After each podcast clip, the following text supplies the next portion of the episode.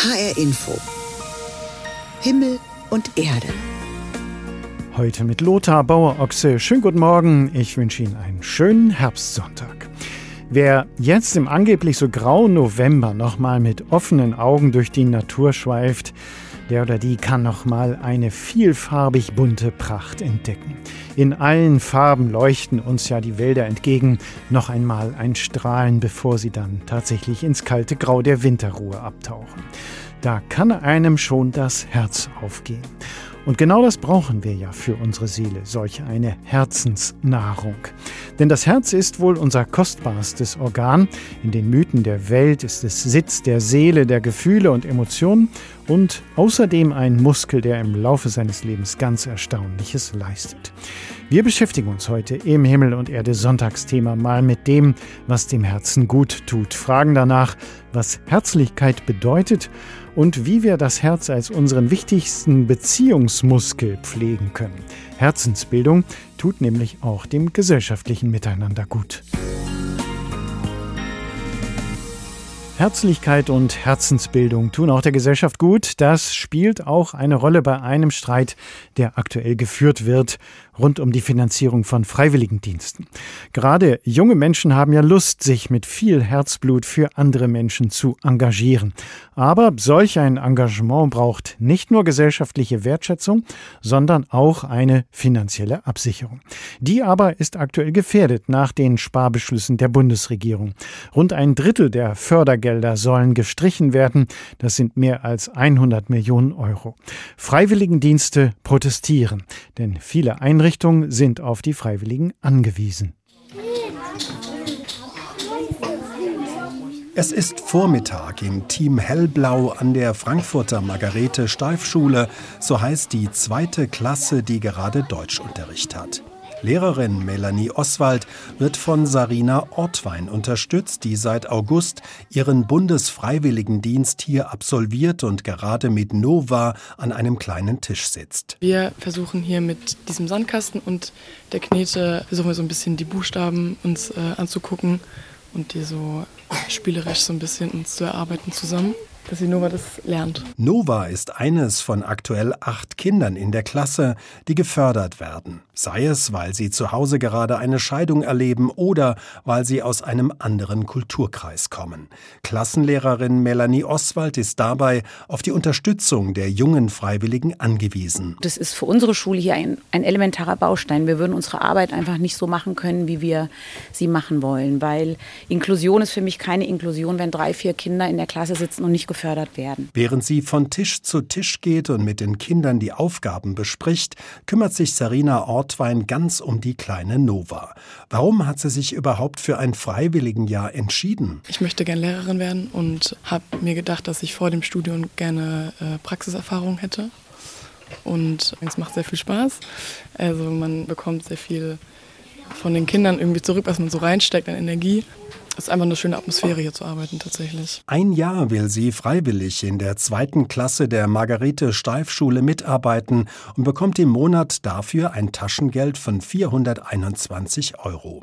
Bevor es im Sommer losging, hat sie bei der Diakonie Hessen zunächst ein Kennenlernen und dann auch ein Einführungsseminar besucht. Insgesamt werden es 25 Fortbildungstage sein in diesem freiwilligen Jahr. Aber genau hier will der Bund in den kommenden beiden Jahren ein Drittel der Fördergelder kürzen.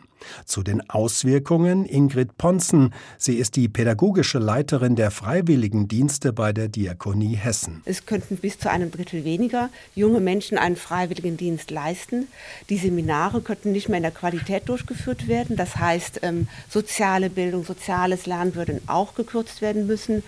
Und ich glaube, für viele junge Menschen ist es gut und wichtig, sich zu orientieren, zu gucken, was ist das vielleicht mein Beruf, den ich auch ergreifen möchte. Das alles würde wegfallen. Für die Margarete Steif-Schule hieße das, dass sich künftig möglicherweise nicht mehr in jeder Klasse ein junger Mensch freiwillig um Kinder kümmern könnte, die diese Unterstützung dringend brauchen. Und für die jungen Freiwilligen gäbe es weniger Chancen, sich beruflich auszuprobieren. Zurück in der zweiten Klasse dem Team Hellblau. Sarina Ortwein hat inzwischen einige Erfahrungen sammeln können. Ist ihr Berufswunsch, Lehrerin zu werden, immer noch da? Ist immer noch da, ja. Es verfestigt sich eigentlich nur. Soziale Organisationen protestieren gegen die geplanten Finanzkürzungen bei Freiwilligendiensten. Alexander Schmidt hat uns geschildert, was das zum Beispiel für die Margarete Steif Schule in Frankfurt bedeuten würde. Heute Vormittag beginnt in Ulm die Synode der Evangelischen Kirche in Deutschland mit ihrer jährlichen Tagung. Die rund 120 Synodenmitglieder kommen aus ganz Deutschland. Sie vertreten die 20 evangelischen Landeskirchen. Die Synode wird ja gerne als Kirchenparlament bezeichnet. Sie ist das höchste beschlussfassende Gremium für die rund 20 Millionen Protestanten. Und sie hat sich in diesem Jahr unter anderem ein großes Problem vorgenommen. Die Tatsache nämlich, dass die Bindung auch vieler Mitglieder an ihrer Kirche immer lockerer und distanzierter wird. Und dass es zunehmend schwieriger wird, noch zu erklären, worum es beim Glauben überhaupt geht. Die EKD-Synode ist also auf der Suche nach einer neuen Sprache und Handlungsfähigkeit im Glauben. Der evangelischen Kirche laufen die Mitglieder davon. Warum genau, erfahren die Synodalen am Dienstag bei der Vorstellung der sechsten Kirchenmitgliedschaftsuntersuchung, an der sich erstmals auch die katholische Kirche beteiligt hat. Neu ist auch, dass nicht nur Kirchenmitglieder befragt wurden, wie sie zu Religion und Kirche, Institutionen und Werten stehen, sondern auch andersgläubige und konfessionslose Menschen. Ein Ergebnis gibt Oberkirchenrätin Friederike Erichsen-Wendt schon mal preis. Obwohl Kirchenbindung und Religiosität zurückgingen, zeige die Studie, dass Kirchen immer noch ein wichtiger Player in unserer Gesellschaft sind und dass es hohe Erwartungen gibt, was Kirche tun soll, was sie sein soll. Und das macht ja auch Mut, Kirche weiterzuentwickeln. Die Mehrheit der Befragten wolle, dass sich die Kirchen weiterhin in gesellschaftspolitische Debatten einbringen. Noch wichtiger sei ihnen, so Erichsen-Wendt, dass die sozialen Einrichtungen, Hilfs- und Beratungsangebote der Kirchen erhalten bleiben. Allerdings wird sich eine Kirche mit immer weniger zahlenden Mitgliedern irgendwann nicht mehr die volle Angebotspalette leisten können. Deshalb wird die Synode in Ulm prüfen, an welchen Stellen sie sparen muss. Der zweite Tagungsschwerpunkt dreht sich um die Vermittlung des Glaubens. Wie kann Kirche wieder mehr Menschen für Religion interessieren? Auch dazu liefere die Kirchenmitgliedschaftsuntersuchung eine wichtige Erkenntnis, sagt Erichsen-Wendt. Vor allem junge Leute seien immer weniger religiös. Also so dieses Bild, Menschen wandern aus der Kirche aus und sind irgendwo anders religiös oder esoterisch oder alternativ. Das betrifft im Grunde die Generation, die so in den 80er Jahren sozialisiert ist. Aber das kann man heute kaum noch zeigen. Für die jüngeren Leute, also nicht kirchliche Religiosität sinkt viel stärker als kirchliche Religiosität. Bei der Entwicklung des Glaubens sei die Rolle der Familie schwächer als bislang angenommen. Deshalb, betont die Vorsitzende der Synode Anna Nicole Heinrich, müsse die Synode sich fragen, wo haben wir überhaupt Berührungspunkte zu jungen Menschen, wo wir ihnen auch Handwerkszeug an die Hand geben können, damit sie halt im Glauben finden können. Da wird vor allem, glaube ich, Jugendarbeit, Bildungsarbeit, Konfirmandinnenarbeit in den Blick geraten, weil das die Punkte sind, wo wir junge Menschen auch unabhängig von familiärer Sozialisation Zivilisation noch erreichen. Wichtig für die evangelische Kirche ist auch die Aufarbeitung ihrer Missbrauchsfälle. Seit eineinhalb Jahren arbeiten Betroffene und Kirchenvertreterinnen im sogenannten Beteiligungsforum Sexualisierte Gewalt zusammen und werden den Synodalen in Ulm ausführlich darüber berichten. Ende Januar wird dann die erste große Missbrauchsstudie der evangelischen Kirche veröffentlicht. Ab heute tagte in Ulm die Synode der Evangelischen Kirche in Deutschland. Unsere Reporterin Nela Fichtner blickte voraus auf die wichtigsten Punkte der Tagesordnung. Große Aufregung in der Kasseler Innenstadt in dieser Woche. Am vergangenen Montag ist das Dach der katholischen Elisabethkirche eingestürzt. Verletzt wurde Gott sei Dank niemand. Die Ursache ist noch immer unbekannt. Immerhin, für die Frage, wo die Gemeinde jetzt ihre Gottesdienste feiern kann, gibt es eine Antwort. Nachdem am Montag in der Kasseler Innenstadt das Dach der katholischen St. Elisabeth-Kirche eingestürzt ist, bietet jetzt die evangelische Kirche Zuflucht an. Stadtdekanin Barbara Heinrich erklärt. Wir sind sehr betroffen davon, was hier passiert ist.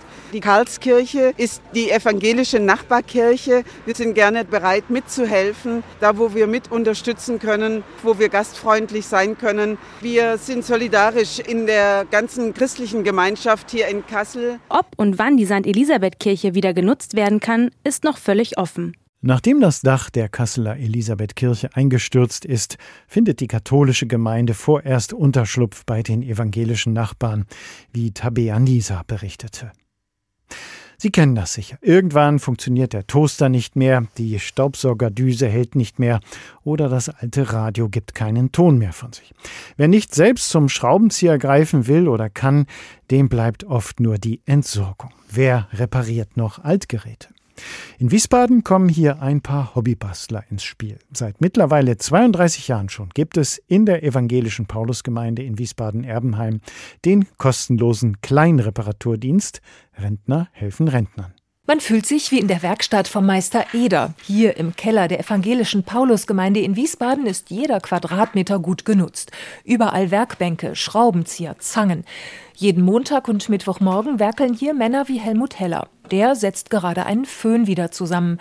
Das gute Stück ist nicht mehr brandneu, aber läuft jetzt wieder wie ein Döpken, verkündet der 80-Jährige stolz. Konnte hier nicht mehr schalten, die Frau, ja. Und das geht jetzt aber ohne weiteres wieder. Rentner helfen Rentnern heißt das Motto. Den kostenlosen kleinen Reparaturdienst gibt es schon seit 32 Jahren. Da war der Begriff Nachhaltigkeit noch nicht in aller Munde. Zum Team gehören im Moment sieben Leute. Darunter ist auch ein Schuster. Der leimt nicht nur Schuhsohlen, sondern flickt auch Schulranzen. Dann gibt es hier eine Holzwerkstatt mit langen Schraubzwingen und einer Bandsäge. Da werden Kleinmöbel repariert. Eine Kundin holt gerade was ab. Das ist ihre Holzschublade. Der Griff war hier ab. Den haben wir hier auf der einen Seite gelötet. Sehr zufrieden. Und das Schränkchen wird jetzt wieder vervollständigt. Vielen Dank. Harald Brandt kann Metall, Holz, Elektro. Ein Allrounder, wie die meisten hier. Zu Hause hat man auch nicht so viel Arbeit. Aber hier kribbelt es einem mit dem Finger, dass man einen Schraubendreher in die Hand nimmt oder eine Bohrmaschine oder sonst was. Reinhard Bachmann im blauen Arbeitskittel hat eben eine Kaffeemaschine zerlegt, so ein Vollautomaten. Die Kundin wollte sie entkalken mit Backpulver. Keine gute Idee. Das Pulver hat alle Leitungen zugesetzt. Es war ziemlich mühsam, das alles wieder rauszukratzen. Jetzt kommt wieder Wasser. Und von der Wassermenge her würde ich sagen, dass jetzt die Verstopfung beseitigt ist. Und das ist ein echt gutes Gefühl, sagt Reinhard Bachmann. So ist der Recycling-Gedanke der, der vordergründige Aspekt und ich bin froh, dass ich der Dame jetzt eine Maschine geben kann, die wieder funktioniert und sie braucht sich keine neue Kaffeemaschine kaufen. Die Rentner verlangen dafür kein Geld, nur minimale Kosten für Material oder Ersatzteile fallen an. Viele geben deshalb eine Spende. Die wandert aber nicht in die Kaffeekasse, betont das Team vom Reparaturdienst, sondern davon werden Werkzeuge gekauft, falls nötig. Ansonsten geht alles an soziale Projekte der evangelischen Paulusgemeinde. Lieber reparieren als wegschmeißen.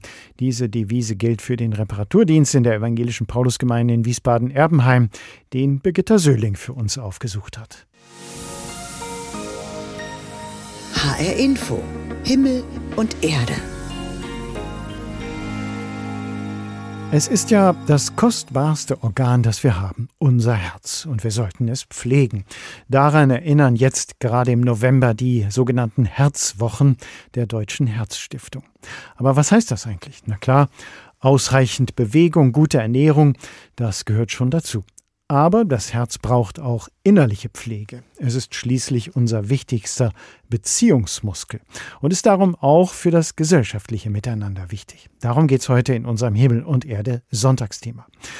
Deshalb haben wir uns mal umgehört. Wo oder wobei geht Ihnen eigentlich das Herz auf?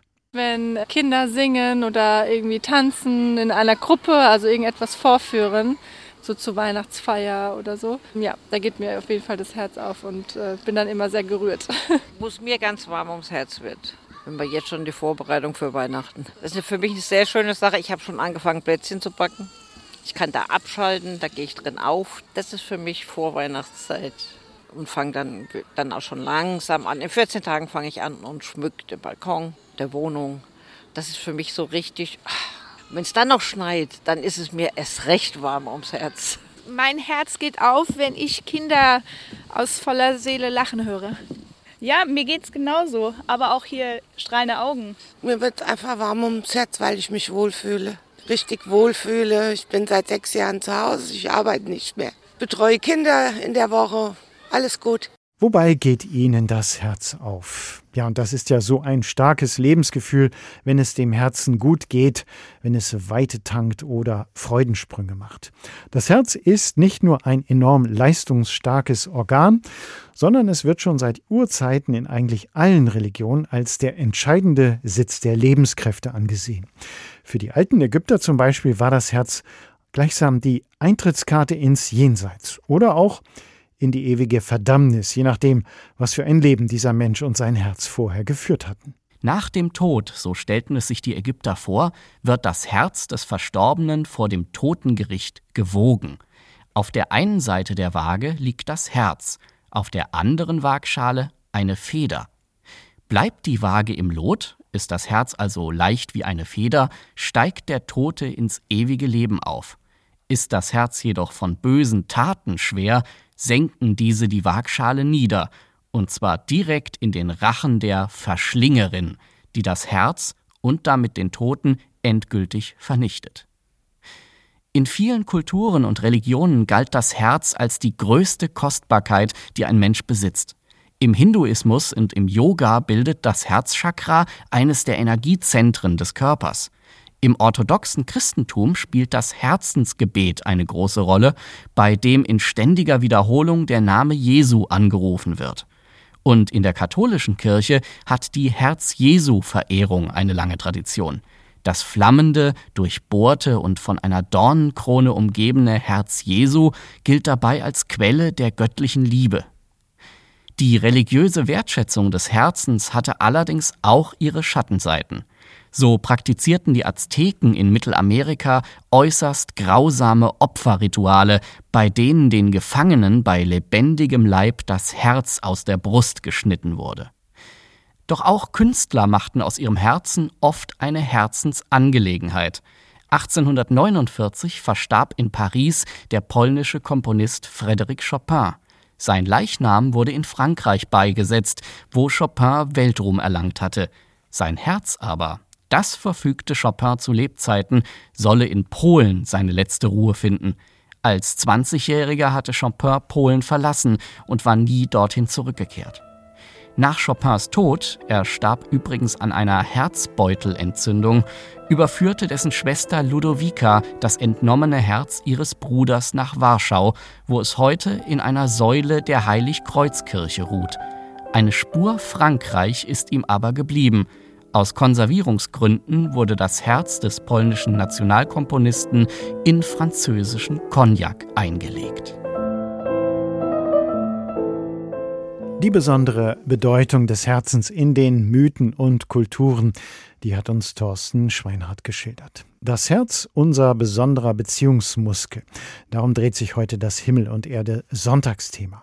Und Verliebte spüren es ja ganz genau. Das Herz schlägt ihnen bis zum Hals, wenn sie auch nur an den oder die Geliebte denken. Und wenn sie sich ihre Liebe gestehen, dann malen sie vielleicht ein Herz in den Sand oder schicken sich tausend Herzchen per SMS. Wo immer es um Freundschaften und Beziehungen geht, da spielt das Herz eine ganz große Rolle. Bis dahin, dass es am Ende womöglich bricht. Warum eigentlich gibt das Herz uns den Beziehungstakt vor? Darüber hat mein Kollege Klaus Hofmeister mit Matthias Jung gesprochen. Der ist Psychotherapeut aus dem Max-Otto-Brucker-Haus in Lahnstein. Und die erste Frage war, was eigentlich kennzeichnet einen herzlichen Menschen? Ich würde antworten, dass er sein Herz offen hat, offen hat, dass es nicht verschließt. Dort, wo wir in der Angst sind, dort, wo wir uns selbst nicht lieben, schließen wir zu. Ich habe mal einen Mann in einer fortlaufenden Männergruppe gehabt und er ist aufgegangen wie ein Hefeteig. Er war so schizoid, er war so Gefühlsängste gehabt und am Schluss hat er mir ein Bild gemalt, da steht er mit einem riesigen Herz, einem anatomischen Herz, das hat er auf dem Rücken getragen und hat drunter geschrieben, ich habe mein Herz gesattelt. Der hat zu sich gefunden. Mhm. Es gibt ja unzählige Sprichworte rund um das Herz in Beziehungen. Da öffnet einer sein Herz, eine andere macht aus ihrem Herzen aber eine Mördergrube oder jemand kehrt das Innerste nach außen.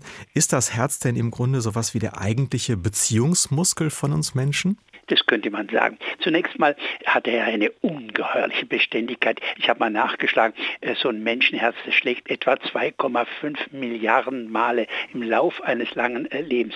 Ja, es ist das Beziehungssymbol schlechthin. Ich werde nie vergessen, ich war Jesuitenschüler und erst mit 19 habe ich meinen ersten Kuss bekommen und ich habe mich so gefreut und dachte, jetzt musst du das Mädchen küssen. Und da ist mir das Herz in die Hose gerutscht und nachher ist das Herz wieder an sein angestammten Platz zurückgegangen und hat heftig geschlagen. Hm. Eigentlich ist das Herz ja nur ein kräftiger Muskel, anatomisch betrachtet. Aber warum eigentlich denken wir immer, es ist doch im tiefsten der Sitz von all unseren Gefühlen und Emotionen? Weil es auch rein physiologisch unsere Emotionen widerspiegelt. Es spiegelt wieder, wenn wir verliebt sind. Es spiegelt über Anstrengung wieder, dann jagt dieses Herz. Und es ist natürlich auch hinter dem Brustkorb, es ist geschützt, halb unter der Lunge. Das Herz hat etwas von Tiefe zu tun. Mhm. Stimmt es, was der kleine Prinz in dem Märchen von Antoine de Saint-Exupéry auf seiner Reise erfährt? Man sieht nur mit dem Herzen gut? Das ist das Entscheidende. Ähm, es gibt gibt äh, in der äh, Begegnung der Menschen, gibt es entweder den sympathischen Blick und den antipathischen Blick. Und ich möchte den sympathischen Blick, dass einer mich herzlich anschaut und nicht sagt, ach, das ist ein alter Mann und ein Brillenträger und unangenehmer weißer Mann, sondern ich möchte, dass er mir mit Interesse und Sympathie begegnet. Das ist ganz, ganz wichtig das Herz ein Beziehungsmuskel, nicht nur in intimen Liebesbeziehungen, sondern natürlich auch für unser gesellschaftliches Miteinander und fehlen uns vielleicht gerade angesichts so der vielen Krisen, die wir erleben, die offenen Herzen. Matthias Jung ist Lebensberater und Gestalttherapeut am Dr. Max Otto Boker Haus in Lahnstein und weiter mein Gesprächspartner. Wodurch kann das Herz hart werden? Es kann hart werden schon durch die Kindheit, wenn eine lieblose Kindheit war, wenn ein Mensch unter der Mutterwunde leidet, unter der Vaterwunde, wenn es eine schwierige Geschwisterkonstellation war, wenn es Schläge gab. Es gibt so viele Momente und dann im Erwachsenenleben natürlich auch wieder. Denken wir an das Märchen Tausend und eine Nacht. Da hat der Sultan von Sina, der hat erleben müssen, dass seine Frau ihn mit einem Sklaven betrogen hat und das erlebt er und er ist fassungslos vor Zorn. Er schlägt seiner eigenen Frau den Kopf ab und dann glaubt er nicht mehr an die Liebe und er lässt sich jeden Abend in seinen Harem eine Jungfrau, eine der schönsten Mädchen von Indien bringen, um mit ihr zu schlafen und damit sie ihn nicht betrügen kann, wird ihr am nächsten Morgen der Kopf abgeschlagen. Und durch die Liebe von der Scheherazade, die ihm im Grunde genommen therapeutische Geschichten erzählt, dann gewinnt er wieder die Liebe. Aber er hat völlig verherzt. Es gibt übrigens noch ein tolles literarisches Beispiel. Das ist von dem deutschen Dichter Wilhelm Hauff, der 1827 gestorben ist. Der hat das Steinerne Herz geschrieben und da fragt der böse Zauberer den armen Köhler Peter Munk, warum soll denn ein Herz warm sein? Und dann setzt er ihm ein steinernes Herz ein, beschenkt ihn mit Millionen, er macht ihn zu einem reichen, aber unglücklichen Mann. Viele haben das Gefühl, wir leben gerade in harten Zeiten. Ist das äh, nach Ihrer Beobachtung eine Zeit, in der sich jetzt auch wieder viele Herzen eher verhärten? Allein das ganze Kriegsgeschehen oder auch die Zeit von Corona, wo wir so isoliert waren, bis ins Sterben hinein. Ja, ich denke, die haben uns allen zugesetzt. Und dann natürlich auch eine gewisse Härte der Gesellschaft und die vielen Streitigkeiten, auch in der Politik. Das tut uns allen nicht gut. Es sind keine warmen Zeiten. Man spricht ja manchmal so von Herzensbildung. Vielleicht hilft das ja auch gegen die allgemeine Verhärtung. Haben Sie eine Idee? Was könnte das bedeuten, Herzensbildung? Es bedeutet, dass wir nicht auf die Rationalität allein setzen, sondern es gibt auch so etwas wie die Logique du Coeur, die Logik des Herzens und die ist eine ganz andere. Die basiert auf den Gefühlen und das können wir auch lernen, das können wir trainieren. Also wir können unser Herz nicht nur kardiologisch trainieren, selbstverständlich, sondern wir können es auf genau dieser Gefühlsebene, können wir es trainieren. Nicht umsonst unterschreiben wir unsere Briefe mit herzliche Grüße oder herzlich dein. Wir können lernen, dass unser Herz wieder auf dem rechten Fleck sitzt. Herzensbildung für ein menschliches Miteinander. Das war der Psychotherapeut Matthias Jung im Gespräch mit Klaus Hofmeister. Und das war die Sendung Himmel und Erde in HR Info. Alle Beiträge und Gespräche können Sie nachhören. Sie finden den Himmel und Erde Podcast bei uns im Netz bei hrinforadio.de. Mein Name ist Lothar Bauer-Ochse. Tschüss, genießen Sie den Sonntag.